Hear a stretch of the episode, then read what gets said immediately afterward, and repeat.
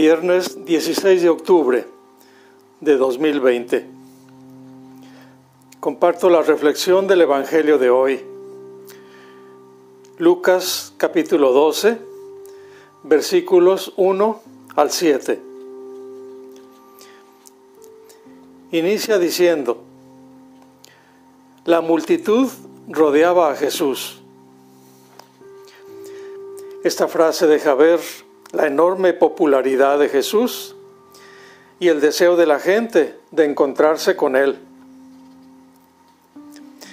Muchos habían visto cómo realizó cantidad de milagros. Abrió los ojos a los ciegos. Los lisiados pudieron caminar y los mudos pudieron volver a hablar. En realidad, las multitudes eran tan grandes que resultaría imposible calcular a cuántas personas sanó Jesús. A la gente no le importaba que ponía en peligro su propia seguridad, pues se atropellaban unos a otros. Que muchos lo seguían deja entrever el abandono en el que se encontraba la gente. Son como ovejas sin pastor, decía Jesús en otra ocasión, cuando vio la multitud aproximarse para escuchar su palabra.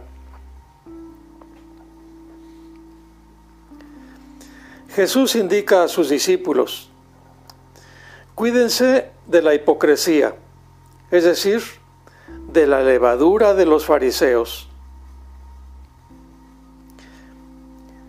En un texto paralelo, Marcos habla de la levadura de los fariseos y de los herodianos y sugiere que se trataba de la mentalidad o de la ideología dominante de la época que esperaban a un Mesías glorioso y poderoso. Marcos 8:15, 8:31, a 33. Pero aquí Lucas identifica la levadura de los fariseos con la hipocresía. La hipocresía es una actitud que invierte los valores, esconde la verdad, muestra una fachada bonita que encubre y disfraza lo que hay por dentro. En este caso, la hipocresía era la cáscara aparente de la máxima fidelidad a la palabra de Dios que escondía la contradicción de los fariseos. Jesús quiere lo contrario, quiere coherencia. Señala también que lo escondido será revelado porque no hay nada oculto que llegue a descubrirse. Es la segunda vez que Lucas habla de este asunto. En vez de la hipocresía de los fariseos que esconde la verdad, los discípulos deben tener sinceridad. No deben tener miedo a la verdad. Jesús los invita a compartir con los otros las enseñanzas que aprendieron de Él. Entonces, los discípulos no podían tenerla solo para ellos, sino que debían divulgarla. Un día, las máscaras se caerán y todo será revelado a las claras proclamado desde las azoteas. Otra contundente afirmación en el Evangelio, dice Jesús, no teman aquellos que matan el cuerpo y después ya no pueden hacer nada más. Les voy a decir a quién han de temer. Teman a aquel que después de darles muerte, los puede arrojar al lugar de castigo. Sí, se lo repito, a Él sí tienen que temerlo. Aquí Jesús se dirige a sus amigos, a los discípulos y a las discípulas. Ellos no deben tener miedo de aquellos que matan el cuerpo, que torturan, que hacen sufrir. Los torturadores pueden matar el cuerpo, pero no consiguen matar la libertad y el espíritu.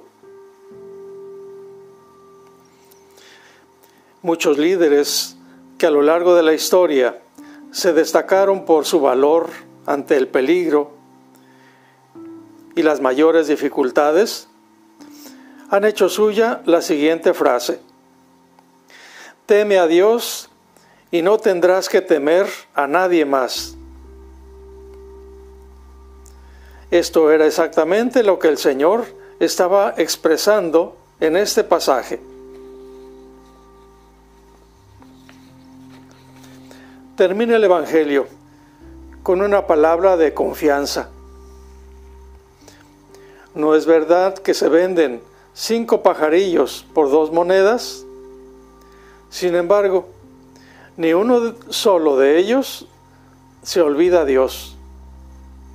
Y por lo que a ustedes toca, hasta los cabellos de su cabeza están contados. No teman pues, porque ustedes valen mucho más que todos los pajarillos. Los discípulos no deben tener miedo a nada, pues ellos están en las manos de Dios. Jesús manda mirar los pájaros. Dos pajarillos se venden por pocos pesos y ninguno de ellos cae en tierra sin el consentimiento del Padre. También nosotros, hasta los cabellos de la cabeza están contados. Lucas dice que ningún cabello cae sin que el Padre lo diga. Y caen tantos cabellos. Por eso, no teman. Ustedes valen más que todos los pajarillos. Es esta la lección que Jesús saca de la contemplación de la naturaleza. El descubrimiento hecho en la contemplación renovada de la naturaleza se vuelve para Jesús una luz muy importante para releer la historia con otros ojos y descubrir en ella las luces que antes no eran percibidas. Hoy estamos ante una nueva visión del universo. Los descubrimientos de la ciencia respecto a la inmensidad del macro y cosmos y del micro cosmos están siendo fuente de una nueva contemplación del universo. Está comenzando ya la crítica de muchas verdades que aparentemente eran eternas. Nos preguntamos, ¿hay en mí algo que temo sea revelado un día? La contemplación de los pajarillos y de las cosas de la naturaleza lleva a Jesús a actitudes nuevas y sorprendentes que revelan la bondad gratuita de Dios. ¿Tengo costumbre de contemplar la naturaleza? Hermanos y hermanas, los misioneros del Espíritu Santo, seguimos a su lado. Cuídense